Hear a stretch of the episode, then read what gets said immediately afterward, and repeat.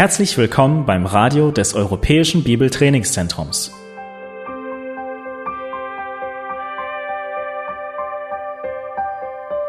Unser Anliegen ist, dass der folgende Vortrag Sie zum Dienst für unseren Herrn Jesus Christus ermutigt.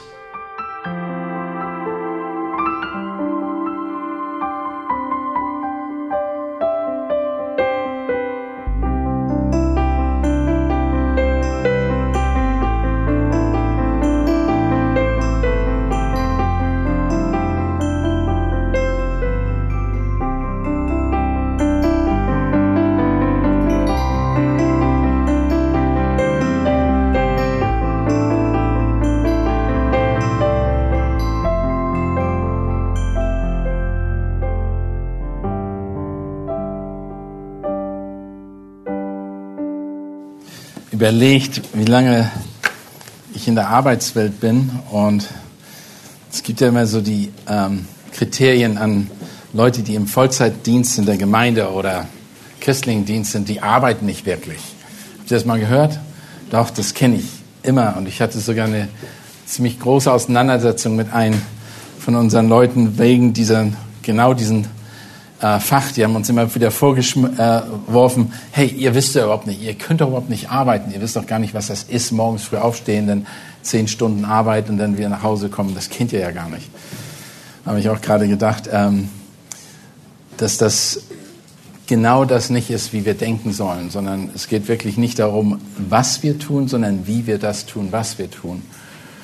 Und ähm, wenn ich zurückdenke, ich habe angefangen zu arbeiten bei meinem Vater, als ich zwölf Jahre alt war. Da habe ich Töpfe und Teller abgewaschen und abgetrocknet, weil er Restaurants hatte und ich wollte mir Taschengeld verdienen. Ich brauchte unbedingt ein Fahrrad, da habe ich damit angefangen. Und ab dem 14. Lebensjahr habe ich regelmäßig gearbeitet, 16 äh, Stunden die Woche. Äh, meine Eltern haben nichts von Kinder, nicht Kinderarbeit, sondern sie haben gesagt, Kinder müssen arbeiten. Das ist auch gut so, das habe ich meinen Kindern auch beigebracht. Das gehört einfach zum Leben. Und ähm, und dann habe ich mir mal überlegt, echt so viel, wenn man jetzt das überlegt, wie viele Jahre man schon gearbeitet hat, wie viel Zeit man investiert hat, ist die Frage extrem wichtig, wofür mache ich das alles? Extrem wichtig. Warum mache ich das alles? Was zeichnet mich aus? Warum, äh, wenn ich mein ganzes Leben zurückgucke, was habe ich mit den ganzen Jahren überhaupt gemacht und erreicht? Habe ich irgendwas erreicht? Und ähm, was ist die Herzenshaltung, die ich habe? Es, kann, es gibt viel, was man über einen Christen sagen könnte, woran ein Christ erkannt werden kann oder woran ein Christ erkannt werden sollte, besser gesagt. Wir sollten auf sollten also folgende Merkmale sollten wir auf jeden Fall haben als Christen. Jeder wird da zustimmen, der hier sitzt. Erstmal sollten wir Gott lieben. Wir sollten Gott lieben. Als Christ sagst du, du liebst Gott. Weil das ja im Grunde genommen das ist, Jesus lieben, Gott lieben. Wir sollten auch eine die eine Haltung haben, wie, eine, wie es der Herr hatte, und zwar eine selbstlose Hingabe haben zu unseren Geschwistern im Glauben. Wir sollten Gottes Wort lieben und ihm auch noch gehorsam sein. Das ist einfach normal, das würde jeder sagen, hey, das ist ein Christ. Wir sind Menschen des, wir sollten Menschen des Gebets sein. Und wir sollten vor allem anders leben als die Menschen in dieser Welt. Wir müssen uns irgendwo abheben. Wir müssen irgendwo einen Unterschied machen sein. Irgendwie müsste man ein unterschiedliches Leben führen. Die Anabaptisten sind daran erkannt worden, dass sie so moralisch ge gelebt haben und eben nicht ihre Sprache war sauber, ihr Verhalten war sauber, sie waren keine Trinker, sie waren nicht Leute, die sich die durch schlechtes Benehmen aufgefallen sind und dafür würden sie umgebracht.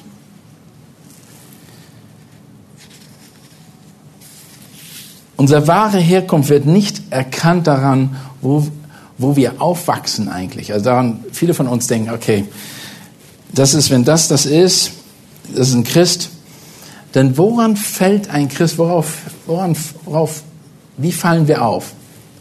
Ich habe gerade gesagt, die Anabaptisten sind durch ihr super Verhalten aufgefallen. Es ist nicht, was für eine Sprache sprechen, was für eine Nationalität wir haben, oder eine soziale Schicht wir angehören, sondern wir werden daran erkannt, ein Christ soll daran erkannt werden, was unsere Einstellung zur Arbeit ist, was unsere Haltung zur Arbeit ist. Das soll unser Merkmal sein. Jeder Mensch soll erkennen, dass du ein Christ bist, wie du dich verhältst auf der Arbeit. Ich weiß noch, das erste Mal, als ich im Sheraton Frankfurt angefangen habe, ähm, ich bin damals, ich habe mich dort beworben und habe den, den Manager damals gesagt, oder die Personalabteilung gesagt, ich habe nicht viel Geld, ich habe nur einen Tag, ich habe nur Geld für eine Nacht in einem Hotel zu übernachten, dann muss ich angestellt werden, sonst muss ich woanders hin. Ich habe den Druck gemacht und habe dann einfach nur gesagt, ich, ich bin mittellos im Grunde genommen, ich brauche die Arbeit, ich würde mich freuen, wenn ihr mich annehmt. Und ich weiß noch, das erste Mal, wo ich dir, die haben gesagt, okay, wir, du hast ein Zimmer im, im, Hotel, und zwar nicht ein Hotelzimmer, sondern so eigentlich eine Besenkammer mitten im, mitten im Sheraton Hotel, kein Fenster nach außen, Klimaanlage, du wusstest, du denkst, du bist irgendwie in einem isolierten Bunker oder irgendein Gefängnis, weil du hattest wirklich keine Ahnung, welche Tageszeit das ist und nichts. So, und das Zimmer habe ich erstmal gekriegt. Ich habe ein bisschen Zeit gekriegt, mir natürlich ein eigenes Zimmer zu suchen in Frankfurt, was nicht ganz so einfach war damals. Und dann bin ich zum Essen gegangen das erste Mal und durfte in die Kantine gehen. Und die erste Überlegung ist, wenn du jetzt isst und dich hinsetzt, betest du fürs Essen. Willst du auffallen? Ist doch eine Frage, oder? Oder ist es ganz klar, dass du dich hinsetzt, betest, den Herrn dankst? Das ist einfach Teil deines Lebens und du möchtest ein Zeugnis sein, selbst in den einfachsten Verhalten. Egal was du tust, ob du isst oder trinkst, du tust das zur Ehre Gottes, richtig? Für mich war das ein Erlebnis, wo Gott gewirkt hat. Nur bei dieser einen Sache. Ich setze mich hin, bete, kommt der Nächste vom anderen Tisch zu mir. Bist du Christ? Sagte ich, ja, ich bin Christ. Die erste Person, die ich in Hotel getroffen habe, damals, vor 30, weiß ich, das war fast 30 Jahre her mittlerweile, war ein Christ. In dem Hotel. Ich kannte keinen anderen. Ich kannte nur die, die, äh, die Personalabteilung. Und daraus hat sich eine Beziehung ergeben. Ich habe einen Christ nach dem anderen kennengelernt im Hotel. Wir haben dann Hauskreise gemacht am Flughafen Frankfurt um Mitternacht. Weil das war die Schicht, wo sich alle treffen konnten. Und da sind wir in die Kapelle gegangen am Flughafen. Die Frage ist, woran wärst du erkannt? Dein Verhalten. Es ist mir bewusst, dass wir unser Lebensbereich als Christen den Begriff Dienst bevorzugen, weil wir am besten das am besten widerspiegelt, was wir meinen, wenn wir für den Herrn arbeiten. Doch, ma, doch oft machen wir einen Unterschied genau zwischen Dienst für den Herrn und berufsmäßige Arbeit. Und wir haben das ja heute Morgen schon gehört. Das sollte eigentlich nicht sein. Es ist egal, wo du arbeitest. Ob wir nun für den Herrn arbeiten, und ich arbeite seit über 20 Jahren äh, vollzeitlich, oder eigentlich länger, sogar fast 30 Jahre jetzt vollzeitlich für in der Gemeindearbeit, in Dienst für den Herrn oder andere christlichen Werke. Und es sollte keinen Unterschied machen. Überhaupt keinen Unterschied machen. Für was du tust. Es sollte die gleiche Haltung da sein. Unsere Haltung sollte die gleiche sein. Denn die Heilige Schrift zeigt uns ganz deutlich, dass es keinen Unterschied macht, wie du dein, für wen du arbeitest, was du machst, sondern es ist die Frage immer, was für eine Herzenshaltung du hast und wie du damit umgehst. Ein Christ sollte eben erkannt werden an seiner Haltung zum Herrn. Es gibt keine Kategorisierung in verschiedenen Lebensbereichen. Der eine für den Herrn und der andere ist fürs Berufsleben. Sowas finden wir einfach in der Schrift nirgendwo. Die Bibel sagt deutlich, dass wir als Christen dem Herrn angehören und alles, was wir tun, sollte das deutlich zu erkennen geben. Kolosser 3,23, heute schon mehrmals gesagt, glaube ich, oder vorgelesen worden. Was immer du tust, oder was immer ihr tut, tut das vom Herzen als für den Herrn und nicht für den Menschen.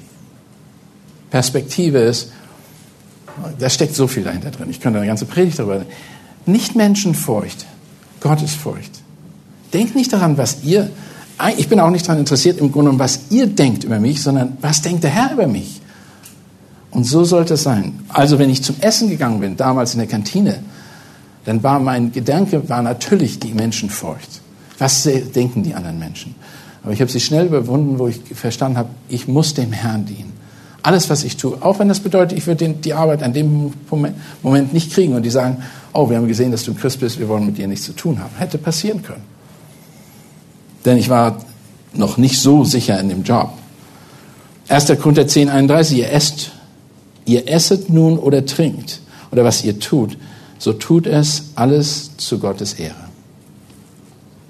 Diese beiden Verse beziehen sich nur nicht nur auf einen Bereich unseres Lebens, sondern auf den gesamten Leben und auch den Beruf, auch alles, was ihr tut. Und warum ist das so wichtig, dass wir uns überlegen, wie wir unser Leben leben im Berufsleben? Weil das extrem, weil der größte Teil unseres Lebens wird das Berufsleben sein, egal wie ihr das drehen wollt. Unser Leben ist fast wahrscheinlich mit 80 Prozent unserer Zeit verbringen wir im Berufsleben. Ah, gut, vielleicht nicht die Deutschen. Das kann natürlich sein. Also klar, mit 37 Stunden, sowas gibt's nicht. Normalerweise ist das, das Berufsleben eines normalen Weltbürgers ist von Sonnenaufgang bis Sonnenuntergang. Und das ist tatsächlich, wenn ihr überlegt, dass die größte Menschenmasse in Asien lebt und die arbeiten so. Wir waren letztes Jahr in Asien und neben uns war ein, wurde, war ein äh, eine riesen Gebäude gebaut worden. Und wir haben einfach nur gesehen, dass sie nonstop dort gearbeitet wurde. Nonstop. Die waren kein, die sind morgens mit LKWs reingefahren worden und abends, abends wurden die größte Teil wieder weggefahren. Aber sie kamen unglaublich früh, bevor wir aufgestanden sind und sind später nach Hause gefahren, als wir ins Bett gegangen sind. Da habe ich gedacht, Wahnsinn. Natürlich weiß ich nicht, ob das alles die gleichen Arbeiter waren, aber es war offensichtlich, dass sie eine Arbeitszeit haben, die ganz anders ist, als wir die hier in Deutschland haben. Die Bibel lehrt nebenbei gesagt auch was? Eine sechs Tage Arbeitswoche. Erstaunlich. Erstaunlich, eine sechs Tage Woche. Die Frage, die wir uns stellen sollten, ist, für wen arbeite ich? Für wen arbeitest du? Was ist dein Ziel? Und wirst durch mein Leben am, und mein Arbeitsleben dem Evangelium wirklich einen Weg bereitet. Und ich möchte da ganz drauf achten. Die, die wichtige, der wichtige Aspekt unseres Arbeitslebens ist wirklich, wie wir arbeiten. Und ist das etwas, was andere aufmerksam macht, sodass sie fragen, was motiviert dich? Erzähl mir mal. Sag mir mal, warum machst du das überhaupt? Wieso kommst du damit zurecht? Wie gesagt, ich habe schon ein Beispiel der, einer, der Wiedertäufer gegeben. Gestern waren wir auf dem Gendarmarkt und da ist ein großes Schild oder ja, Andenken sozusagen an die Hugenotten, die damals nach Berlin gekommen sind. Und deren Prediger war zu ihrer Zeit Calvin, also wenigstens als Vorbild. Aber die Hugenotten sind vertrieben worden aus Frankreich, um hier Unterschlupf zu kriegen in Berlin. Und man hat ihnen Unterschlupf gegeben, weil sie umgebracht worden wurden zu Tausenden. Und worauf haben, wodurch haben sie sich ausgezeichnet? Durch ihre unglaubliche Arbeitsmoral, ihr Zeugnis. Die waren die ersten Taxifahrer. Die haben in Sänften die Leute rumgetragen, weil die reichen Leute hatten Geld und haben sie gesagt, wir sind uns nicht gut, zu gut, dass wir uns demütigen und die tragen und die Drecksarbeit in Anführungsstrichen machen. Und das ist kein Witz, die waren tatsächlich die ersten, das waren nicht irgendwelche Asiaten, von denen wir wissen, sondern die waren die ersten Leute, die Leute rumgetragen haben.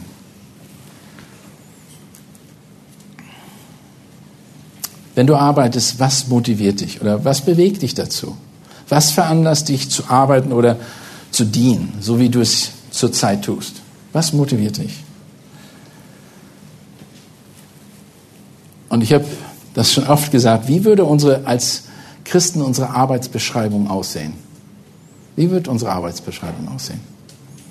Komm, arbeite für den Herrn, die Arbeit ist schwer, die Arbeitszeit ist lang und der Lohn ist niedrig, doch die Altersversorgung ist himmlisch. Wahnsinn. Aber das ist im Grunde genommen, was die Schrift sagt. Ich kann euch nichts vorgaukeln und sagen, ich gebe euch hier Prinzipien, wo ihr denkt, oh, ich habe jetzt eine einfachere Arbeit, sondern ein Herz kann. Ich hoffe, dass euer Herz sich verändert hin zu dem hin, der uns die Arbeit gibt, Erstens möchte ich eine Behauptung aufstellen, dass das Wichtigste in unserem Leben ist, eine Abhängigkeit von Jesus Christus zu leben, ist die einzige richtige Arbeitseinstellung. In Abhängigkeit von Christus zu leben, ist die einzige richtige Arbeitseinstellung. Ah, und ich, ich, ich möchte, ich habe so viel in meinem Arbeitsleben erlebt, herausfordernde Situationen. Zum Beispiel im Sheraton Hotel. Da kam ich an eine Situation, ich war ein, war ein F&B, Food and Beverage Management Trainee ich sollte also in der ganzen, ähm, alles was mit Restauration, Restaurant, ähm, Bankett und sowas zu tun hat, sollte ich lernen. Und da hast du natürlich Herausforderungen. Was passiert in so einem Großhotel alles in diesem Bereich? Wenn du an der Bar zum Beispiel arbeiten sollst, damit du lernst, was in der Bar gemacht wird. Oder im Konferenzbereich, wo auf einmal eine Ausstellung von Pornografie war. Wie gehst du damit um? Wo ich gesagt habe, an dem Tag möchte ich nicht arbeiten und mich dazu bekannt ich bin Christ, ich möchte damit nicht konfrontiert werden. Bitte stell mich frei von der Arbeit. Du musst dich aber bekennen. Es kann auch nach Arbeitsweigerung aussehen. Gott sei Dank haben sie das nicht so angenommen, aber das sind das. Während, des ganzen, während der ganzen Zeit beim Sheraton Hotel musste ich jedes Mal solche Sachen durchmachen. Prostituierte waren an der Bar. Wie gehst du damit um? Die haben ganz schnell äh, gemerkt, dass wenn ich an der Bar bin, das wird kein Geld gemacht. Die haben mich woanders hingeschickt. Da war ich echt froh drüber. Und ich habe andere Arbeiten gemacht. Aber der Punkt ist, ich habe konstant Zeugnis gegeben. Und konnte auch Zeugnis geben. So sehr, dass ich am Ende meiner Arbeitszeit, bevor ich meine Frau dann später geheiratet habe, habe ich die ganzen Manager versucht einzuladen, zu, damit ich ihnen ein das Evangelium geben, Zeugnis geben. Und dann bin ich mit denen im Flughafen, allerdings sind nur zwei gekommen, aber wir haben uns im Flughafenrestaurant getroffen, in einem chinesischen Restaurant. Und ich wollte ihnen einfach sagen, hey, wie wichtig das ist, einfach ähm, den Herrn kennenzulernen. Und ich habe ihnen das Zeugnis gegeben. Der war ein ziemlich großer, also ein einflussreicher Manager. Die haben, da waren vier oder fünf Restaurants in dem Hotel und war ziemlich viel los. Und das größte, damals war es das größte Hotel Deutschlands. Und ich erinnere mich nur noch, ein paar Jahre später habe ich in den Zeitungen gelesen, dass der gleiche Manager ins Gefängnis gewandert ist, den ich das Evangelium geben durfte, weil er in, ich glaube, das war in Beirut, ein Hotel abgebrannt ist und er verantwortlich gemacht worden ist dafür mit einigen anderen Managers und dafür ins Gefängnis gelandet ist, weil viele, viele Menschen umkamen bei dem Brand. Da habe ich mir gedacht, wie wichtig es ist, ein Zeugnis zu geben und wie wichtig das ist, auch gerade zu stehen für die Sachen und was man für Möglichkeiten hat.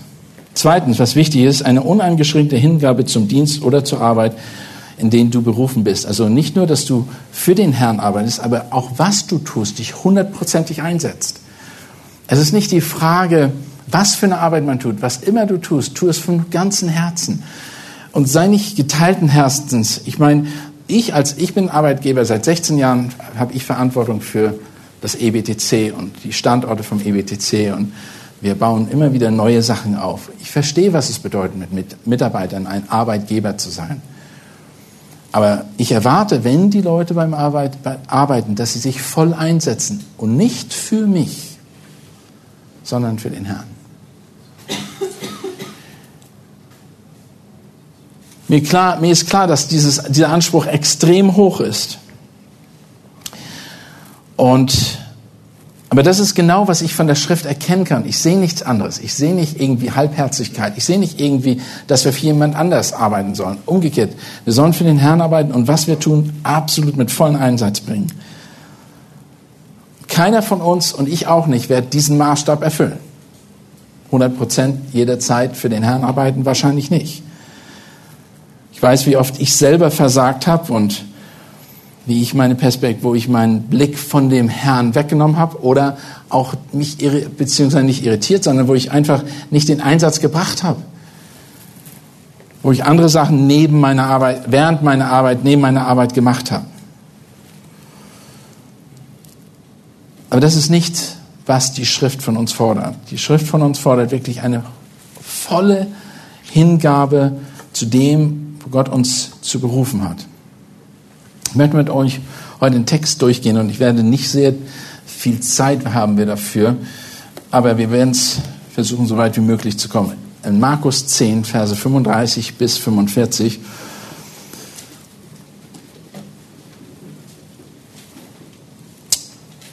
befinden wir uns mit Jesus und seinen Jüngern und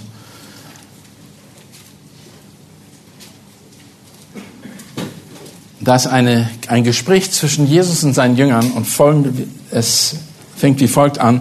Da begaben sich Jakobus und Johannes, die Söhne des Zebedeus, zu ihm und sprachen, Meister, wir wünschen, dass du uns gewährst, um was wir dich bitten. Er aber sprach zu ihnen, was wünscht ihr, dass ich euch tun soll? Sie aber sprachen zu ihm, verleih uns, dass wir einer zu deiner Rechten und einer zu deiner Linken sitzen in deiner Herrlichkeit. Doch angemessene Frage, oder? Wow. Es ist erstaunlich, was hier über Johannes und Jakobus lesen. Wie in aller Welt, könnt ihr euch vorstellen, sie den Herrn solche Frage stellen würden. Jesus, stellt euch mal vor, du sagst, du fragst sowas. Gerade hat er ihnen erklärt, dass er verraten, verspottet und angespuckt und getötet wird. Und dann fragen sie den Herrn, ob sie zu seiner Rechten und Linken in seiner zukünftigen Herrlichkeit sitzen dürften. Also es war gerade davor passiert, gerade diese Fragen. Kurz vor diesem Ereignis war, waren sie mit Jesus zusammen, als er ihnen was Ähnliches lehrte. Sie befanden sich gerade auf dem Weg nach Kapernaum in Markus 9, Vers 33. Und er kam zu, nach Kapernaum, als er zu Hause angelangt war, fragte er sie, was habt ihr unterwegs miteinander verhandelt?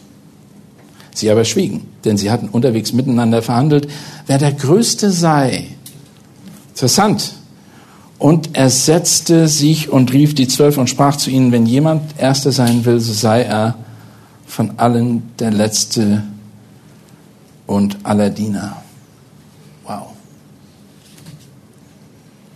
Wenn man dies liest, kann man noch weniger verstehen, wie Jakobus und Johannes diese Diskussion noch mal anfangen nachdem sie bereits mit den anderen zehn das getan, die hatten das ja schon gemacht.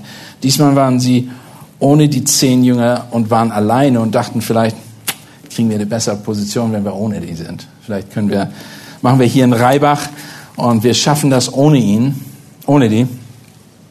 Aber ich bin, dafür, ich bin davon überzeugt, dass, sie eine, dass es eine Erklärung dafür gab. Sie waren nicht ganz so hinterlistig, dass sie nur jetzt die anderen ausschalten wollten. Jakobus und Johannes wollten, ähm, waren nicht ganz, sie waren zwar egoistisch, aber nicht ganz so egoistisch. Denn in Matthäus 19, Vers 27 bis 29 lesen wir, dass sie erwartet hatten und gesagt bekommen hatten, dass sie irgendwann auf Thronen sitzen dürften. Und sie dachten, die Zeit ist jetzt da, warum fragen wir ihn nicht gleich, wo wir sitzen? Ich möchte zur Rechten und zur Linken sitzen, warum nicht? Können wir machen. Ist doch kein Problem. In Matthäus 19, 19, 27, da antwortet Petrus und sprach zu ihnen, siehe, wir haben alles verlassen und sie sind dir nachgefolgt, was wird uns dafür? Jesus aber sprach zu ihnen, wahrlich, ich sage euch, die ihr mir nachgefolgt seid, werdet in der Wiedergeburt, wenn des Menschensohn auf den Thron seiner Herrlichkeit sitzen wird, auch auf zwölf Thronen sitzen und die zwölf Stämme Israels richten. Und, und ein jeglicher welche Häuser oder Brüder oder Schwestern oder Väter oder Mütter oder Mutter oder Weib oder Kind oder Äcker um meines Namens willen verlassen hat, der wird es hundertfältig empfangen, das ewige Leben ererben. Okay, sie dachten, das war die Zeit. Es war aber nicht die Zeit. Aber sie hatten ein, sie haben ein wirkliches Anliegen gehabt und haben bloß nicht verstanden, was noch stattfinden musste vor dem. Sie würden also eines Tages auf den Thron sitzen. Das Problem war nur, dass diese Zeit eben nicht angebrochen war, denn vor Jesus den irdischen Thron in sein Königreich besteigen würde, musste er stellvertretend für sie sterben und auferstehen. Und erst dann würde es die Zeit der Gemeinde auf Erden geben. Das hatten die nicht begriffen. Sie hätten aber wissen sollen, dass Jesus leiden und sterben würde, denn das hat er ihnen gerade in Vers 32 bis 34 gesagt. Okay? Doch das ist unser, doch oft ist unser Blick eben verblendet, wie auch hier bei den Jüngern. Wir vergessen viel zu oft, und ich sage es euch, vor der Krone kommt das Kreuz. Vor der Erhöhung kommt die Erniedrigung. Und vor dem Lob kommt das Leid. Das ist unausweichlich als Christen. Alle von uns werden in diese Situation kommen. Keiner von uns wird in den Himmel kommen, ohne dass er sich erniedrigt und erniedrigt wird. Und das hat auch was mit Arbeitseinstellungen zu tun. Denn von uns wird etwas verlangt, was kein normaler Mensch tun würde, Leute. Kein normaler Mensch würde das tun. Warum soll ich mich den Leuten unterwerfen, die mich so schlecht behandeln? Warum sollte ich das tun? Warum sollte ich demütig sein, wenn die doch so hochmütig sind und mich aus, ausnutzen? Heute Morgen habe ich von Air Berlin gehört, auf der Website, äh, auf, wo ich hierher kam, dass die Klage eines Piloten, und er hat das offen vor seiner Crew gesagt, das wurde überall ausgestrahlt, da habe ich gesagt, ich verstehe dich, aber das ist falsch, was du hier machst. Das ist falsch. Es geht nicht um dich. Gott hat einen Plan. Gott hat einen Plan, aber nicht den Plan, dass du alles bekommst, was du denkst, dir zugesteht. Eigentlich gesteht dir natürlich zu, dass du in die Hölle gehst, weil du gesündigt hast, ein Sünder bist und du solltest, du gehst ins ewige Verderben und nur durch Gnade Gottes kannst du aus diesem Schlamassel rauskommen. Aber das ist eben oft unsere Perspektive. Wir gucken auf die Dinge, die wir haben sollten. Ich habe auch immer gedacht, wie kann ich ein Zeugnis sein für den Herrn Jesus Christus, aber habe immer im Hintergrund gehabt, ah, ich möchte, dass es mir auch gut geht. Ich möchte natürlich auch meine Position erhalten oder in eine höhere Position kommen. Und ich wollte das Richtige tun, damit ich auch dahin gelange. Aber Gott hat mir schnell gezeigt, und das muss ich ganz ehrlich, meine Frau weiß das, hat, er hat mir schnell gezeigt, dass er das macht, nicht jemand anders. Was ist, wenn du auf einmal in einem Hotel bist? Das nächste Hotel, wo ich gearbeitet habe, war das Century Plaza Hotel in Century City, auch einer der größten Hotels Los Angeles, 1200 Zimmer. Ich sollte, ich war zuständig für die ganzen Private Bars, 100, äh, 1070 kleine Kühlschränke in jedem Zimmer. Ronald Reagan war war drauf und dran zu kommen. Ich war, ähm, war, zu dem Zeit war ich nicht verantwortlich für ihn, aber er kam und ich sollte, mir wurde äh, von den Sicherheitsbeamten gefragt, bist du daran interessiert und von der Presse möchtest du sehen, wie er ankommt mit den Hubschraubern.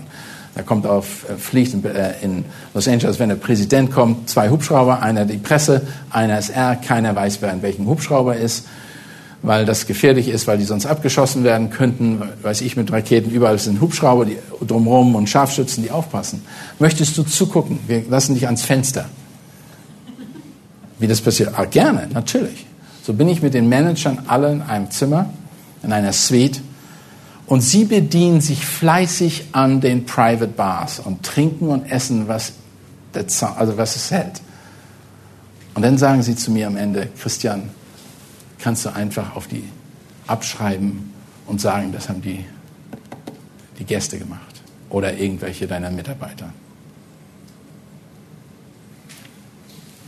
Wie reagierst du? Was machst du? Ich habe sie alle verpfiffen. Ich bin demotiviert, also wirklich, ich bin versetzt worden nach unten, sie nach oben. In den Jahren. Am Anfang. Am Anfang. Weil offensichtlich ich war jemand, der sie verpfiffen hat. Somit konnte die Management mir nicht vertrauen. Ich habe aber gesagt, das aus zu überzeugen kann ich das nicht. Ich kann das nicht sagen. Das ist, ich kann keine Unwahrheit sagen. Ich muss die Wahrheit sagen. Und für die wäre das ein kleines paar, paar Dollar zu bezahlen. Das war lächerlich. Aber sie wollten es halt nicht. Sie wollten ihren, ihre Macht ausüben und haben das auch so gemacht. Interessanterweise, dass der Manager von dem Hotel nachher ein überzeugter Jude war, der mit mir als Christ sehr gut konnte, weil er auch den Gott fürchtete und auch Gott fürchtete, zwar andere Gläubige. Und er hat das in Ernst genommen. Am Ende sind die Sachen positiv gelaufen, aber manchmal hat man gar keine Wahl. Man muss sich gegen Leute stellen, mit denen man eigentlich arbeiten wollen will, ein gutes Zeug und möchte nach vorne kommen. Und du weißt, was du jetzt sagst, wird definitiv deinen Weg abschneiden für die Zukunft. Immer. Die Krone kommt, das Kreuz kommt immer vor der Krone und die Erniedrigung vor der Erhöhung und das Leid vor dem Lob. Aber was fällt sonst noch ins Auge an diesem Abschnitt? Meister, wir wünschen, dass du uns gewährst, um was wir dich bitten. Wirklich? Echt? Du bittest den Herrn, dass er dir was gibt? Sie meinten, dass sie in einem freien Positionswunsch für die zukünftigen Dienst beim König der Könige stehen. Hey, können wir nicht den Arbeitsvertrag unterschreiben, schreiben, lebenslang, größte, beste Position der Welt, bestes Gehalt? Sie wollten eine Arbeitsplatzsicherung bekommen. Das ist so, dass keiner ihnen in den Weg kommen würde. Keiner. Nachdem Jesus nachgefragt hat, was sie genau wünschen, zweifelte er, dass sie wirklich verstanden, was sie von ihm erbeten hatten und in was für eine Situation sie sich befanden. Sie haben überhaupt nicht begriffen, wo sie sich befanden. Sie standen also vom König der Könige, dem eigentlich, dem sie eigentlich dienen sollen, und bitten ihn, dass er ihnen dient. Ist das nicht auch, was wir oft machen? Wofür bitten wir denn, wenn wir einen besseren Arbeitsplatz haben wollen? Alles? Ist das falsch? Ist nicht falsch, Leute, ist nicht falsch. Das will ich nicht sagen. Nur die Sache ist, Gott hat was ganz anderes mit uns vor, als den besten und schönsten Arbeitsplatz zu haben. Gott hat das mit uns vor, dass wir die besten und gottesfürchtigsten Christen sind, mit den wirklich so einen außergewöhnlichen Charakter, dass die Leute von draußen sehen, wow, wer ist denn das? Wer ist denn die? Wer ist denn der? Ich möchte so sein wie die.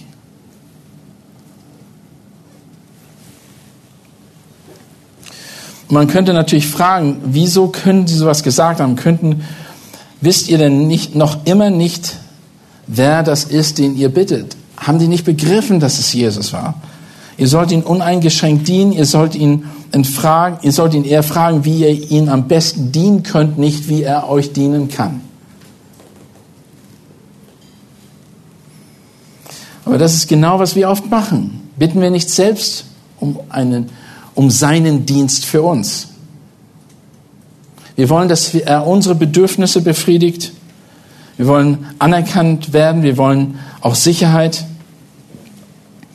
Wir wollen eine gesunde Familie. Wir wollen, wir wollen, wir wollen, wir wollen. Aber sind wir zuallererst bereit, dem Herrn zu glauben und ihm zu dienen?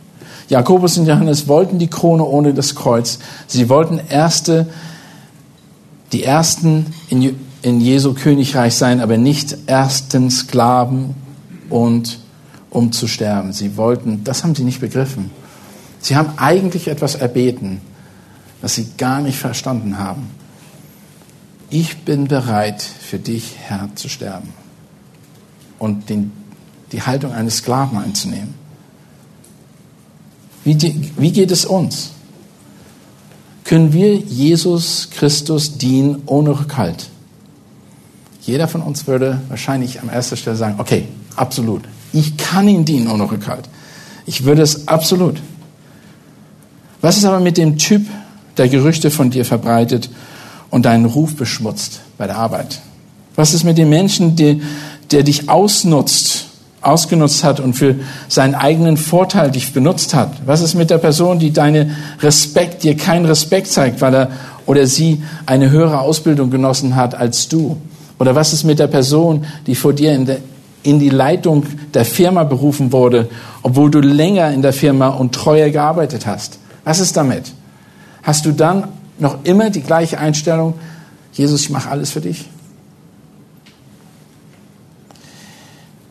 Wenn ihr, Amy Carmichael hat mal Folgendes gesagt, wenn ich nicht mit Freuden bereit bin, den zweiten Platz, ja den zwanzigsten Platz einzunehmen, wenn ich nicht zustimme, dass ich unwürdig bin, den ersten Platz einzunehmen, dann weiß ich nichts von der Liebe auf Golgotha.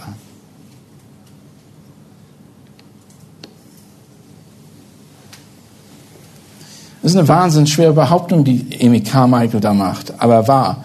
Wir verstehen nicht von der aufopfernden Liebe Christi auf Golgatha, wenn wir nach unseren eigenen Positionen trachten, und uns unser eigenes Wohl im Sinn haben und nicht das von Jesus Christus und unseren Geschwistern im Herrn, dann haben wir noch nicht begriffen, was los ist.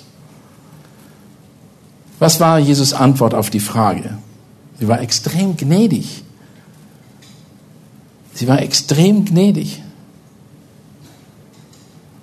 Jesus aber sprach zu ihnen, ihr wisst nicht, was, um was ihr bittet.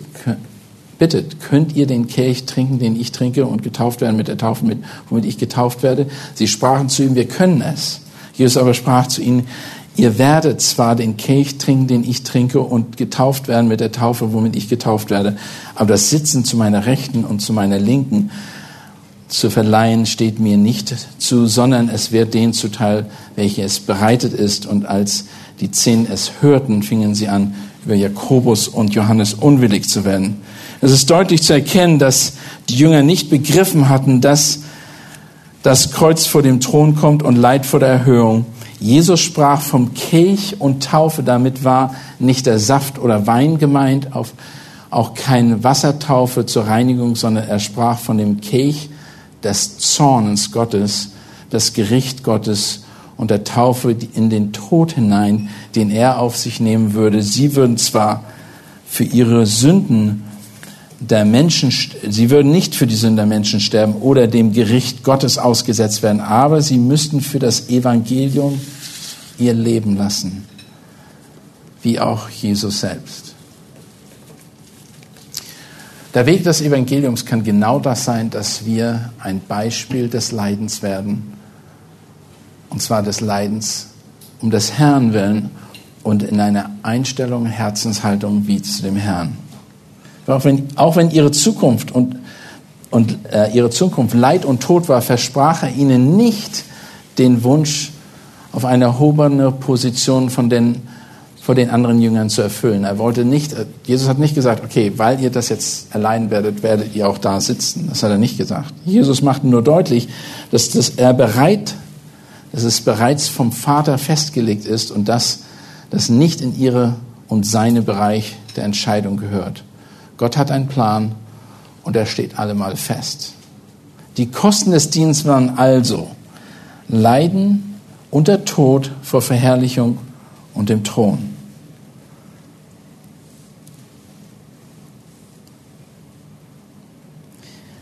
Wir, wie haben die anderen Jünger darauf reagiert? Was meint ihr, was haben die anderen Jünger gemacht, als sie das gesehen haben?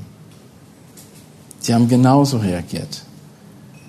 Aber Jesus rief sie zu sich und sprach zu ihnen, in Vers 42 ist die Reaktion der Jünger deutlich, oder Vers 41 und 42.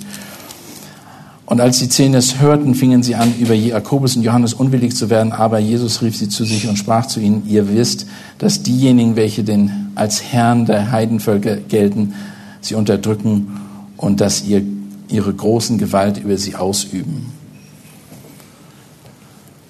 Jesus sagt uns hier, wie die Welt denkt und handelt, ihre unter, wie sie mit ihren Untergebenen umgehen. Wir könnten auch sagen, wie sie mit ihren Angestellten umgehen werden.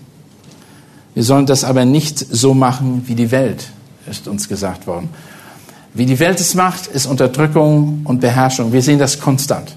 Das ist genau das, was der Pilot gesagt hat. Die haben mich ausgenutzt, die haben mich benutzt die ganzen Jahre und jetzt werde ich einfach bin ich nur noch ein Faktum von Geld und Gewinn, sonst brauchen sie mich nicht mehr. Die Welt denkt an Macht, nicht an Dienst und Aufopferung. Die, die Welt denkt an Position, nicht an Erniedrigung. Und Kontrolle, nicht an Hingabe zu Gott. Sie, sie ist gewaltbereit, nicht liebende Leiter. Kein Sie werden nicht delegieren von Verantwortung, die einen Konkurrenz machen könnten. Sie sind nicht bereit, etwas aufzugeben, was sie kontrollieren. Das ist die Welt nicht. Sie will Besitz und nicht Freizügigkeit. Alles sind Gegensätze, die wir in der Welt sehen, die von uns wird erwartet, dass wir eine Haltung einnehmen, die absolut unnatürlich ist. Wir müssten aufopfern, dienstbereit sein, uns erniedrigen, uns Gott hingeben, leidensbereit sein, freizügig sein und bereit sein, selbst Verantwortung, die wir haben, zu delegieren, dass andere sie tun können und vertrauen, dass sie das richtig machen. Das göttliche Prinzip von Größe ist wieder natürlich, aber es ist eine geistliche Wahrheit von Größe im Reich Gottes. Das göttliche Prinzip von Größe ist wieder natürlich, aber eine geistliche Wahrheit von Größe im Reich Gottes.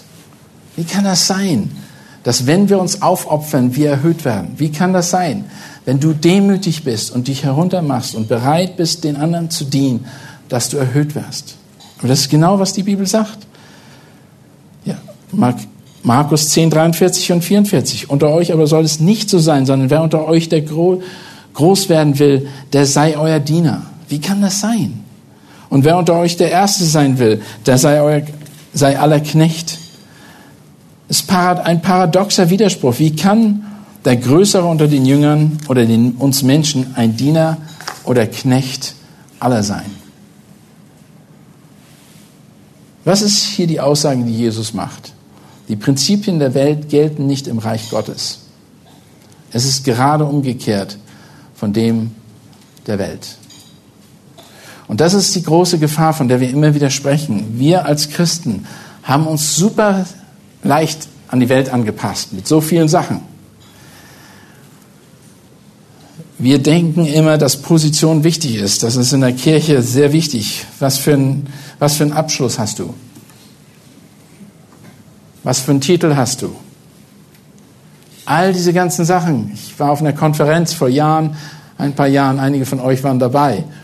Und derjenige, der der Sprecher war, wollte, dass man alle seine Titel nennt. Und haben die fünf Minuten da palabert und alle seine Titel gesagt. Der nächste kommt auf die Bühne und sagt, weißt du, ihr könnt mich einfach Fritz nennen.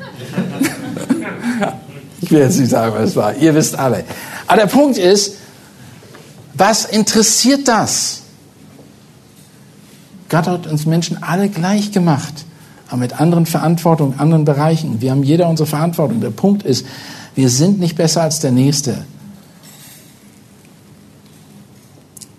Im christlichen Dienst hängen die Zweige am niedrigsten, die die meiste Frucht tragen. Versteht ihr das? Im christlichen Dienst hängen die Zweige am niedrigsten, die die meiste Frucht tragen. Demut, erwartet, dass wir uns erniedrigen. Da ist die meiste Frucht. Die, größten, die Größe eines Arbeiters in, in Christi liegt in der Demut, in der Hilfsbereitschaft, in der aufopfernden Liebe, in der Erniedrigung, nicht was für eine Position wir haben, in der Freizügigkeit, nicht in der Kontrolle. In den unermüdlichen Dienst und Arbeitsbereitschaft dazu würden auch diese Prinzipien gut passen ein guter Haushalter zu sein mit den Mitteln meines Arbeitsgebers. Pünktlichkeit, Sauberkeit, Ehrlichkeit, hundertprozentiger Einsatz während der Arbeitszeit, all das ist normal für einen Christen. Darüber braucht man nicht mal, nicht mal sprechen. Johannes der Täufer hat mit Recht gesagt, er muss, er, also Johannes muss abnehmen, aber Jesus muss zunehmen. Er hat gesagt, ich, Johannes, muss abnehmen, aber Jesus muss zunehmen, mein Leben. Und so muss das genauso sein. Wenn Leute euch sehen bei der Arbeit und mich sehen bei der Arbeit, dann müssten die, die Charaktereigenschaften Jesu viel deutlicher werden, von Jahr zu Jahr. Das größte Beispiel eines Dieners ist Christus selbst, der dienende Leiter. Denn auch der Menschensohn ist nicht gekommen, um sich bedienen zu lassen, sondern um zu dienen und sein Leben zu geben als Lösegeld für viele. Lass mich nochmal darauf hinweisen, dass Jesus nicht von seinen Jüngern oder uns verlangt, was er nicht selbst vorher getan hätte. Jesus hat sich selbst gegeben, obwohl er es absolut nicht nötig hatte, es zu tun. 2. Korinther 5, 21. Denn er hat den, der von keiner Sünde wusste, für uns zur Sünde gemacht, auf dass wir in Gerechtigkeit Gottes würden, die, oder die Gerechtigkeit Gottes würden. Christi Liebe für uns sollte in uns einen Charakter hervorbringen wie in Christus selbst und sein Leben ihn reflektieren. Wir sollen sein Leben in uns reflektieren. Wir dienen Gott nicht, um von ihm angenommen zu werden. Wir sind von Gott angenommen, um für ihn zu dienen. Hört das nochmal genau zu. Wir sind Wir dienen Gott nicht, um von ihm angenommen zu werden. Wir sind von Gott angenommen, um für ihn zu dienen. Wir folgen Gott nicht, um geliebt zu werden. Er liebt uns, damit wir ihm folgen. Wir haben schon alles. Wir haben schon alles.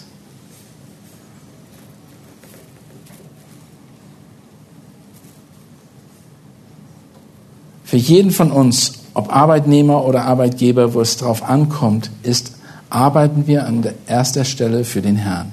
Und zweitens sind wir ein Zeugnis seines Wesens in unserem Leben am Arbeitsplatz. Seines sind, es sind die Wesenszüge Jesu Christi in uns deutlich. Was hast du für eine Einstellung zur Arbeit? Bist du bereit, die Kosten zu tragen, die Gott für dich vorgesehen hat? Bist du dazu bereit? Wie kann ich mich ändern, damit ich ein geeigneter Diener, geeigneterer Diener Christi werde, der durch sein vorbildliches Arbeitseinstellung ein Werkzeug für das Evangelium ist? Das ist die Frage, die wir uns stellen sollen. Wie kann ich ein besseres Zeugnis sein für das Evangelium? Nebenbei gesagt, das wird in der Schrift, in dem Neuen Testament immer wieder erwähnt, dass wir ein Zeugnis sind durch die Art und Weise, wie wir dienen, wie wir handeln.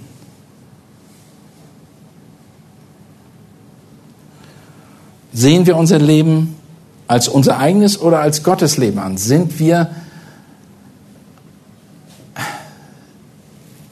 sind wir, gehören wir Christus? Hat er uns tatsächlich erkauft mit seinem kostbaren Blut?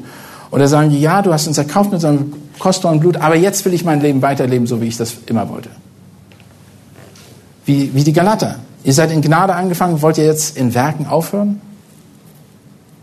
Bist du bereit, das Kreuz zu tragen, bevor du die Krone erhältst?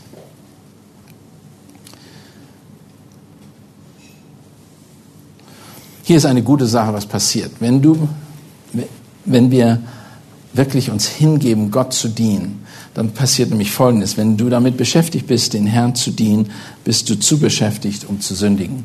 Das ist das Gute an der Sache. Wenn du konstant damit beschäftigt bist, Gott zu dienen und ihn wirklich groß zu machen, dann hast du keine Zeit damit, dich ähm, der Sünde zu widmen. Denn derjenige, der versucht, irgendwann etwas Großartiges für Gott, Gutes für den Herrn zu tun, wird niemals etwas tun.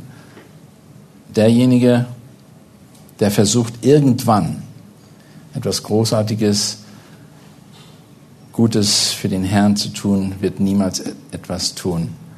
Lass uns anfangen, den Herrn in unserer Arbeit zu dienen. Und lass mich mit Kolosser 3, Vers 22 bis 24 aufhören und euch nochmal, uns allen nochmal ans Herz legen, wie wichtig es ist, eine richtige Herzenseinstellung zu haben. Ihr Knechte gehorcht in allen Dingen euren leiblichen Herrn, nicht mit Augendienerei, um den Menschen zu gefallen, sondern in Einfalt des Herzens, als solche, die den Herrn fürchten. Was immer ihr tut, das tut vom Herzen als für den Herrn und nicht für den Menschen, da ihr wisst, dass ihr vom Herrn zur Vergeltung das Erbe empfangen werdet, so dient dem Herrn Christi. Lass mich beten und dann haben wir eine Pause. Vater Gott, wir möchten dir jetzt danken, danken, dass du dich nicht nur uns offenbart hast, sondern du hast dein Leben gegeben, damit wir durch dein Leben leben. Herr, du hast dich erniedrigt bis zum Tod am Kreuz, Herr, damit du uns ein Vorbild hinterlässt. Lass uns erkennen, Herr, dass die Arbeit teilweise wirklich schwer ist. Aber lass uns gleichzeitig erkennen, dass du uns freigesetzt hast von der Macht dieser Welt und uns freigesetzt hast in dir und dass wir unsere, unseren Lohn erhalten werden in Ewigkeit bei dir. Segne du jetzt auch den Rest des Tages und des Nachmittags und wir danken dir für dein Wort und bitten um deinen Segen. Amen.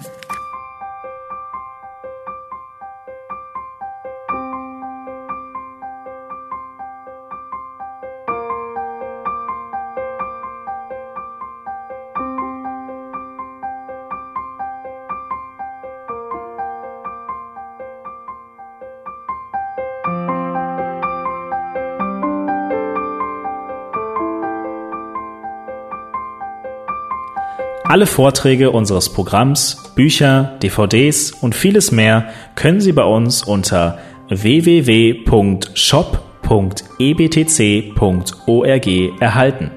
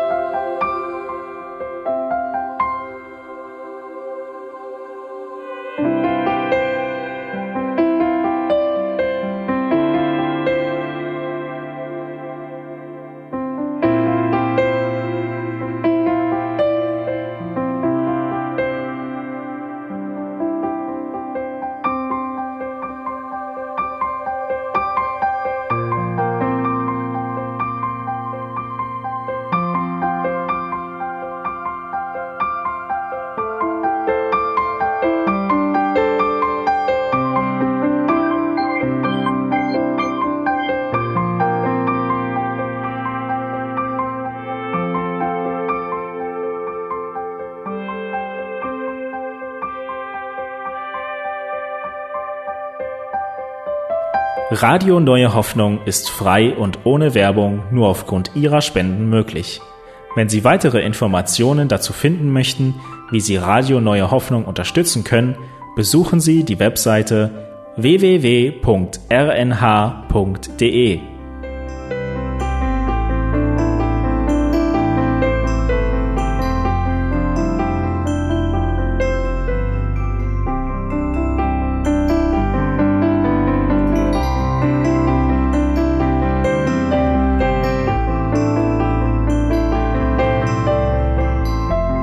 Die Sendezeiten des EBTCs sind Montag, Mittwoch, Freitag und Samstag jeweils von 10 bis 11 Uhr.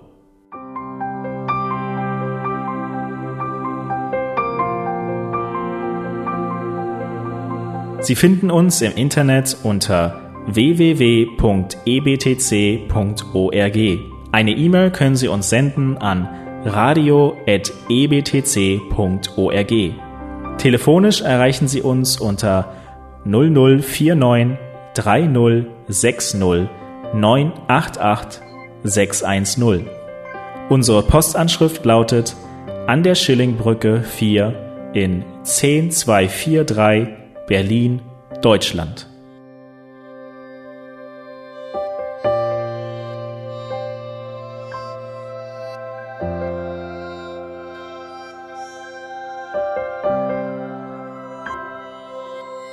Auf Wiederhören und bis zum nächsten Mal beim EBTC Radio.